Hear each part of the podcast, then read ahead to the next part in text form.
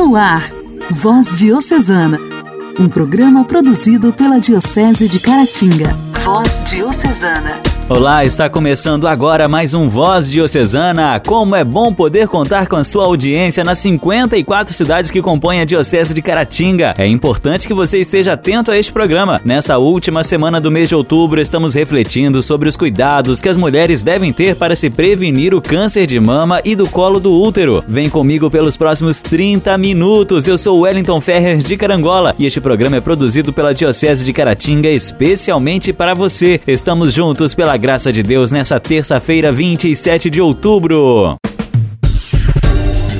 Voz Diocesana. Voz Diocesana. Um programa produzido pela Diocese de Caratinga. Existem diversos tipos de tratamento indicados para combater o câncer de mama. O plano terapêutico adotado será definido pelo médico mediante análise de todos os exames realizados e pelos dados fornecidos pelo médico patologista após a realização da biópsia. A paciente cabe informar-se sobre as melhores possibilidades de tratamento existentes para o seu caso, mesmo aquelas que não estão no alcance da cobertura do plano de saúde ou que não estão acessíveis gratuitamente via SUS. Há tratamentos mais invasivos e e com maiores efeitos colaterais, outros menos agressivos. Tudo irá depender do estágio da doença, do tipo de câncer e do aparecimento da metástase ou não. Embora possam existir opções, nem sempre se pode oferecer a opção mais cômoda para paciente. Para falar sobre câncer de mama, hoje eu converso com a doutora Alita Eiras Camargo, ginecologista e obstetra. Padre Josemar, da paróquia do Senhor Bom Jesus, de Bom Jesus do Galho, assessor diocesano do setor Juventude, mostra a nossa igreja em ação. Irmã Graciana Marisa fala sobre a cofundadora fundadora do Instituto Nossa Senhora das Graças. E ainda temos um momento mariano com o Padre Marlone e, claro, a sua participação. A alegria do Evangelho. O Evangelho. O Evangelho. Oração, leitura e reflexão. Alegria do Evangelho. Vamos agora acolher o Evangelho do dia proclamado pelo diácono Igor Nepomuceno, da Catedral de Caratinga. A reflexão será feita pela irmã Aparecida Fonseca, do Instituto Nossa Senhora das Graças.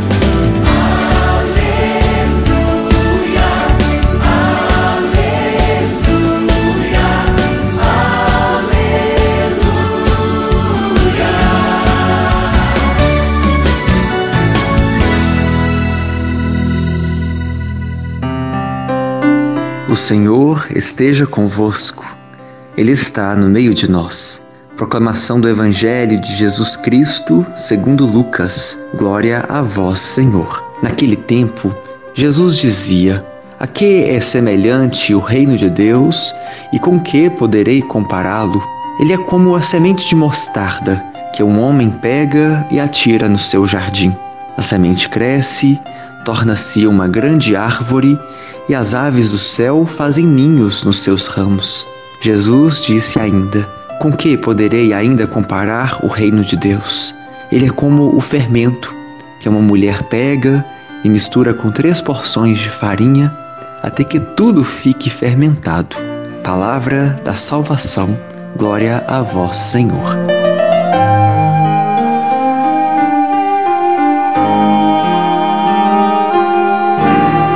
Irmãos e irmãs, Jesus diz que o reino de Deus é semelhante ao grão de mostarda que, lançado à terra, vai crescendo, crescendo misteriosamente, sem o agricultor perceber como isto acontece, até transformar numa grande árvore. Jesus diz ainda que o reino de Deus é semelhante ao fermento que uma mulher coloca na farinha para fazê-la crescer. O que Jesus está dizendo para cada um de nós? Qual é a mensagem que podemos tirar destas duas parábolas? Como a semente de mostarda que cresce misteriosamente, assim o reino de Deus é invisível aos nossos olhos, mas Jesus disse que ele está dentro de nós. Se nós o acolhemos, abrimos o nosso coração e deixarmos Deus nos conduzir, vamos produzir os frutos deste reino, que é o amor, a paz e a justiça. O reino de Deus é ainda semelhante ao fermento. O fermento é um elemento visível e é através dele que se dá a transformação da massa. Pelo batismo, recebemos a fé e a tríplice missão de sacerdote, profeta e rei. Como discípulos missionários, somos todos enviados. Ide pelo mundo inteiro e anunciai o Evangelho a toda criatura. Mento guardado por muito tempo perde, estraga e será jogado fora. Deus nos cumulou de dons e estes não podem ser engavetados. O reino de Deus precisa crescer, expandir por toda parte. Somos os operários da messe e nossa missão é nos colocar a serviço deste reino. Deixemos o comodismo e sejamos uma igreja em saída.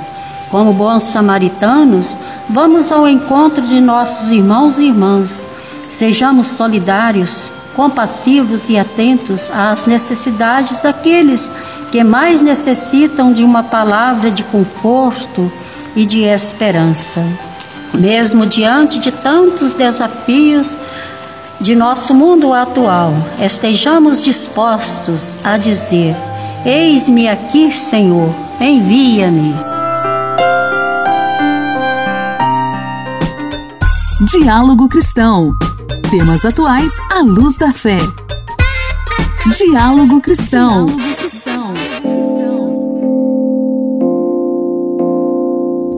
O câncer de mama é um tumor maligno que ataca o tecido mamário e é um dos tipos mais comuns. Segundo o Instituto Nacional do Câncer, o INCA, ele se desenvolve quando ocorre uma alteração de apenas alguns trechos das moléculas de DNA, causando a multiplicação das células anormais que geram o cisto. Por isso é importante fazer sempre o autoexame e visitar o médico. No espelho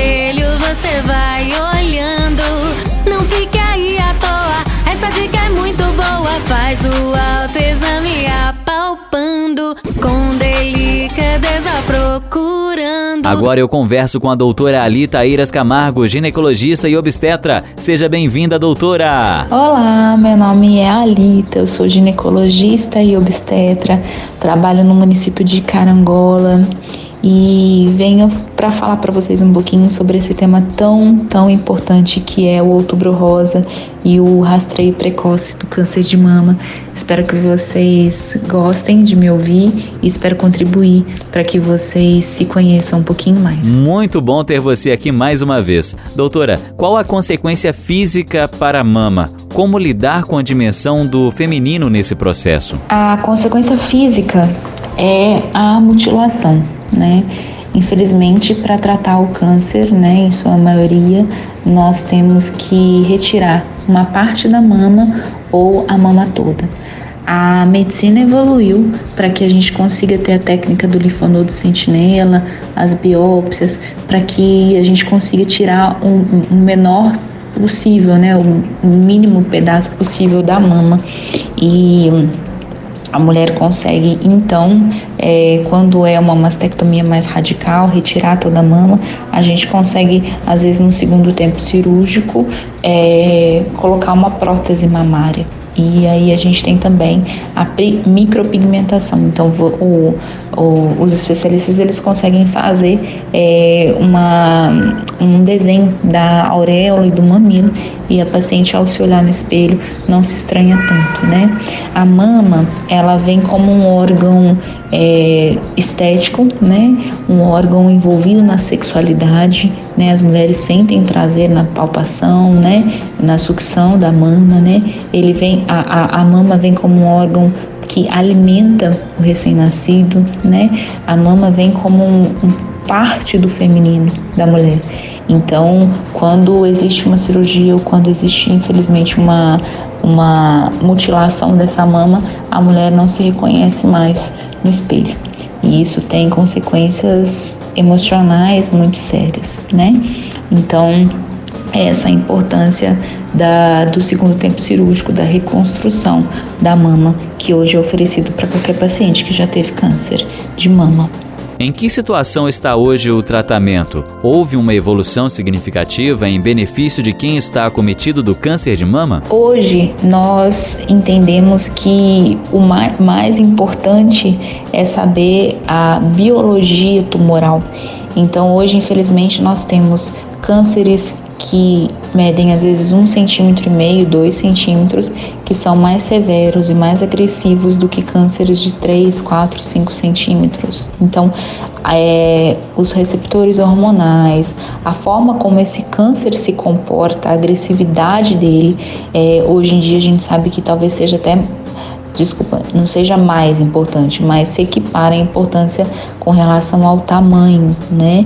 E mais importante do que tudo, é, quanto mais a medicina evolui, mais a gente aprende que o diagnóstico precoce é fundamental. Então, é o que eu falei anteriormente. Se você consegue fazer um diagnóstico precoce, você consegue aumentar a sobrevida da paciente em até 95%. Ou seja, é, você consegue curar essa paciente se você é, faz o diagnóstico inicial do câncer. Então, antes, a gente quer fazer o diagnóstico do câncer antes desse câncer ser palpado. Então, é a importância da paciente vir ao médico uma vez por ano. O Brasil poderá ter 625 mil novos casos de câncer de mama neste ano. O número é uma estimativa do Instituto Nacional de Câncer, o INCA, órgão ligado ao Ministério da Saúde. Doutora, existe cura definitiva para o câncer de mama? Existe o risco significativo de um retorno da doença? Existe uma cura definitiva para o câncer de mama, assim como qualquer outro câncer, quando você tem, é, faz os cinco anos de rastreio, né, os cinco anos de acompanhamento após o tratamento, né, e esse câncer ele não volta, ele não aparece. É importante saber que é, porque a, quando a paciente já teve câncer de mama, ela tem risco de outros tipos de câncer. Então, uma paciente que teve câncer de mama, ela tem que ficar atenta e ela não pode nunca descuidar da própria saúde. Muitas mulheres ouvem o programa neste momento. O que você deixaria de mensagem para elas? O que eu sempre falo para as minhas pacientes, né, no momento da consulta e principalmente aquelas pacientes que vêm com esse esse medo, né, o medo do câncer ou o medo daquela lesão que a gente está palpando, né, que ela palpou, que eu palpei é, ser o câncer e tudo mais. É, infelizmente eu percebo que é, a, a gente só se preocupa com a saúde quando a gente a perde, né? A gente só dá valor para ela quando a gente já não tem mais ela. Então, é o que eu falo assim, mais importante do que o medo de você ter o câncer é o que você faz para não ter câncer. Nós sabemos que é, o sedentarismo, o uso de álcool, é, o uso de, de, de do, o excesso de açúcar, né, é, a má alimentação, alimentos industrializados, superindustrializados, eles infelizmente contribuem muito para o aparecimento é, dessas é, lesões cancerígenas, né?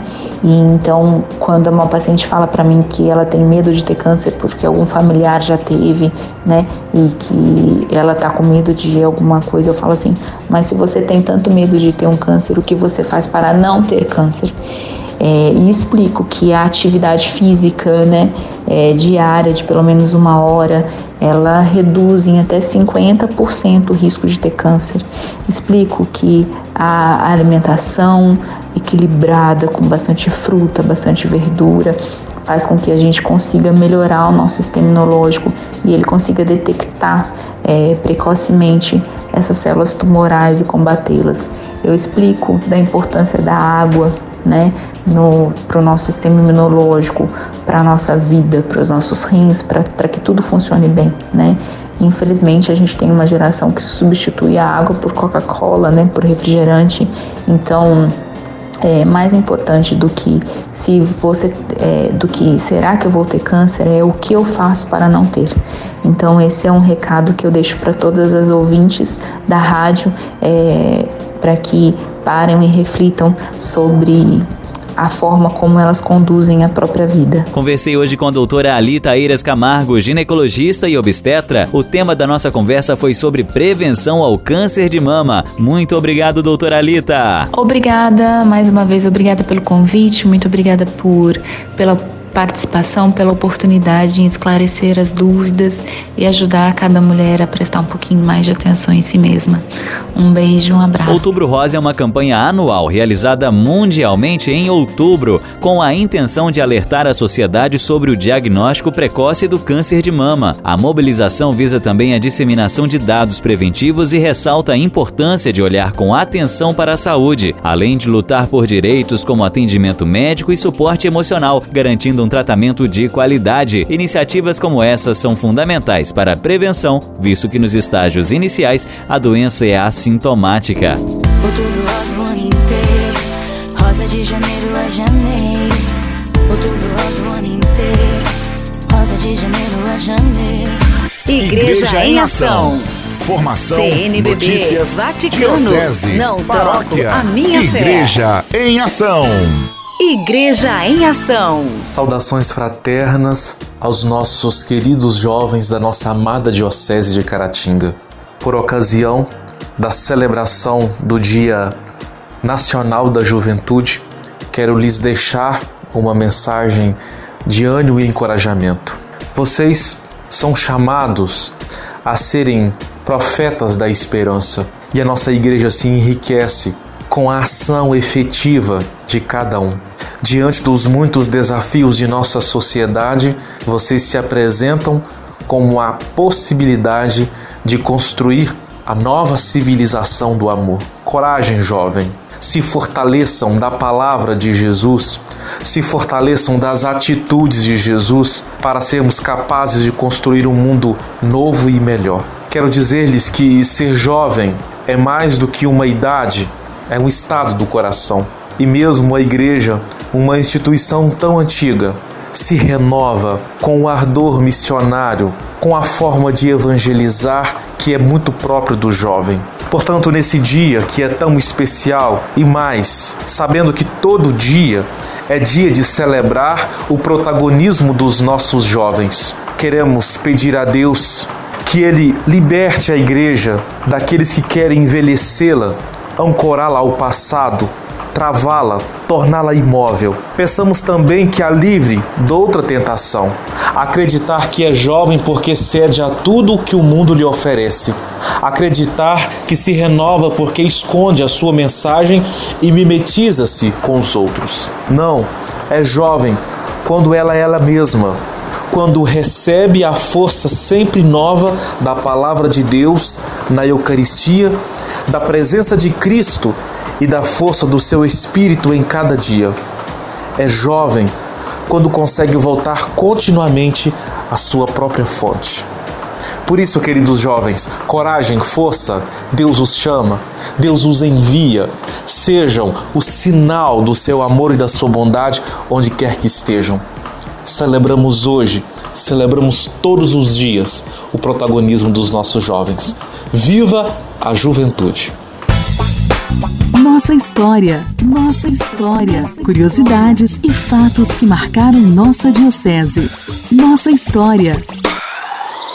Prezado irmão, prezada irmã, ouvinte da voz diocesana, estamos aqui mais uma vez para darmos continuidade à história de Irmã Rosa da Silveira Costa. Em 1935, com 14 anos de idade, sente-se vocacionar da vida religiosa Apesar de sua pouca idade, escuta a voz de Deus com responsabilidade e seriedade, buscando orientação junto ao seu diretor espiritual, Padre Fernandes, da Congregação do Imaculado Coração de Maria, manifestando-lhe o desejo de consagrar-se a Deus como religiosa. Celoso como era, o padre interessou-se logo, encaminhando-a para a Congregação das Servas de Maria, na qual ingressou em junho de 1937. Irmã Rosa, não resistindo à saudade da família, volta para a casa dos avós com o propósito de mais tarde procurar outra congregação, pois haveria de abraçar o ideal com o qual sonhava. Seu espírito de oração e piedade a, levava a confiar e a abandonar sua vida nas mãos de Deus. Querendo crescer mais e mais na intimidade com Deus e no amor a Nossa Senhora, filiou-se à Pia União das Filhas de Maria, o que lhe deu a oportunidade de relacionar-se com os jovens que possuíam os mesmos sentimentos e o mesmo ideal de se consagrarem a Deus a serviço dos irmãos e das irmãs. Irmã Rosa, na oração, na reflexão e na busca de uma resposta, passa por um período de sete anos de muita luta e sofrimento no discernimento vocacional. Sentia o chamado de Deus, mas não tinha coragem de deixar a família. Havia ainda uma outra preocupação: a escolha da congregação, porque as que conheciam não correspondia a seu ideal. Como dar um passo tão importante na vida? Entregou-se totalmente a Nossa Senhora pedindo-lhe insistentemente que lhe mostrasse claramente o caminho a seguir. Foram duros os momentos de provações pelos quais passou, até situar-se à vontade de Deus, pois o essencial em sua vida era Jesus Cristo. Queria segui-lo e a ele ser fiel. Mais tarde, tornou-se realidade sua grande aspiração pelo seguimento radical de Jesus, que foi o fundamento de sua espiritualidade. Irmã Rosa, mergulhada em Deus e aguardando a manifestação de sua vontade, testemunhava ser uma pessoa vocacionada por sua perseverança e alegria. A busca constante do sagrado na realização de sua vocação à vida religiosa consagrada contagiou três de suas irmãs, como eu até disse ontem no nosso primeiro programa.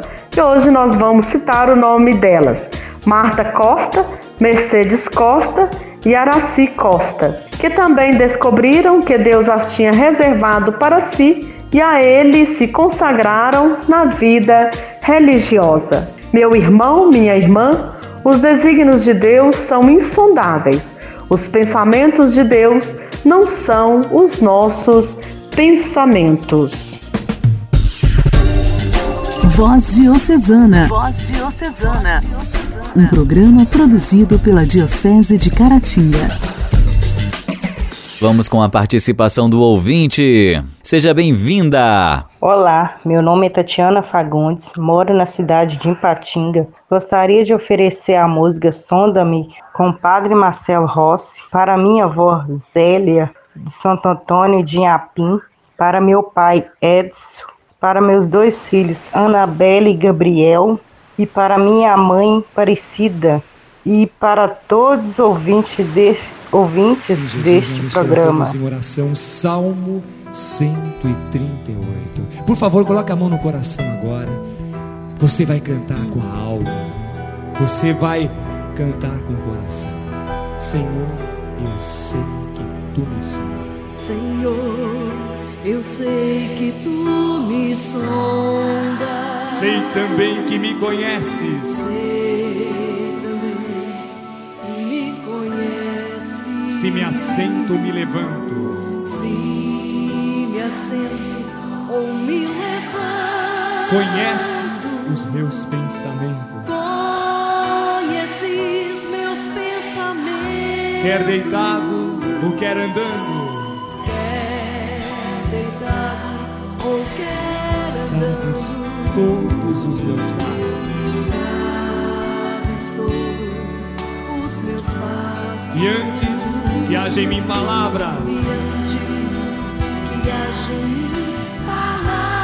Sei que tudo me conhece. E eu quero ouvir, erguendo as mãos, da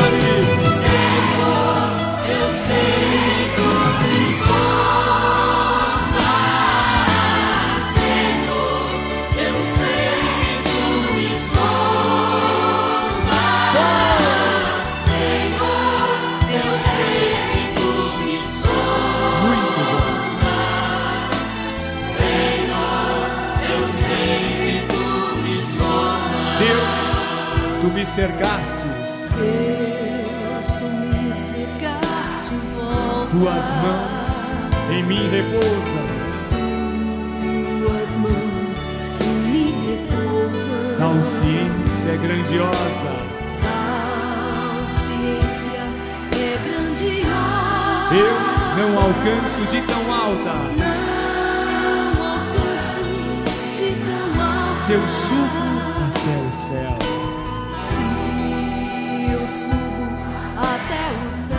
Sei que ali também te encontro, Jesus. Se no abismo, se na depressão está minha alma. Sei que ali também. E como me ama, Senhor. E eu quero ver você agora. Você, Senhor.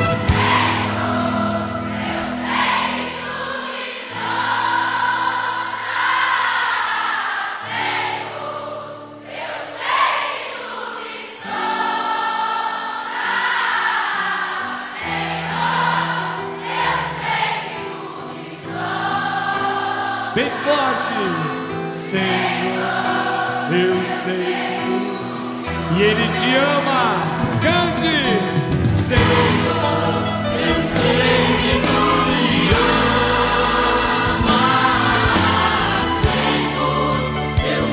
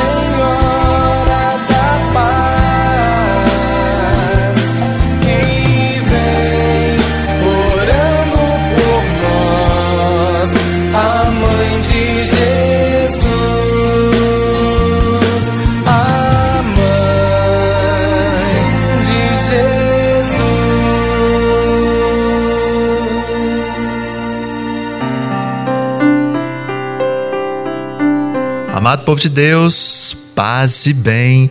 Estamos aqui no nosso Voz Diocesana. Eu sou o Padre Marlone e esse é o nosso Momento Mariano. Momento Mariano. Vejam, supor é presumir que algo é verdadeiro. Quando se trata de Maria, supomos muita coisa. Nós católicos, por exemplo, acreditamos que Maria foi concebida sem pecado, que ela foi levada de corpo e alma para o céu, que foi sempre virgem, que apareceu e ainda está aparecendo pelo mundo afora. Embora suposições a respeito de Maria sejam, em geral, razoavelmente seguras, supor coisas a respeito de outras pessoas nem sempre é prudente. Como já observou uma pessoa espirituosa, supor expõe-nos ao ridículo. Com efeito, fazer suposições é uma maneira que muitos de nós têm de se meter numa bela encrenca. Por exemplo, supor que o tanque de gasolina está cheio antes de iniciar uma longa viagem é uma maneira de garantir que você irá andar a pé até o posto de gasolina mais próximo. Fazer suposições no que diz respeito aos relacionamentos pode ser igualmente perigoso. Você poderá supor que um relacionamento é muito mais sério do que a outra pessoa supõe. E adivinhe, quem vai se machucar quando a verdade for conhecida? Apesar de podermos fazer certas suposições com segurança de que o Sol surgirá amanhã ou de que a lei da gravidade continuará em vigor, na maioria das vezes nós devemos lidar com suposições com a mesma cautela com que lidamos com uma cobra na relva. Ela pode parecer ser inofensiva, mas poderia muito bem ser uma cascavel, esperando apenas para dar o bote quando a nossa guarda estiver abaixada. Eu deixo para você hoje essa reflexão. Sempre suponho que algo é verdadeiro sem antes verificar o fato. Meus irmãos e irmãs, vamos tomar cuidado com nossas, nossas suposições, especialmente quando se trata de pessoas e de relacionamentos. E ficamos hoje por aqui. Obrigado pela sua companhia. Um forte abraço. Que Deus te abençoe.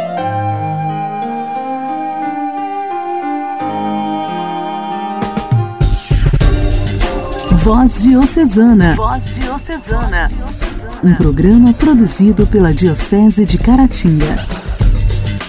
Chegamos ao fim do programa Voz Diocesana desta terça-feira. Amanhã eu volto neste mesmo horário, se Deus permitir. Paz e bem!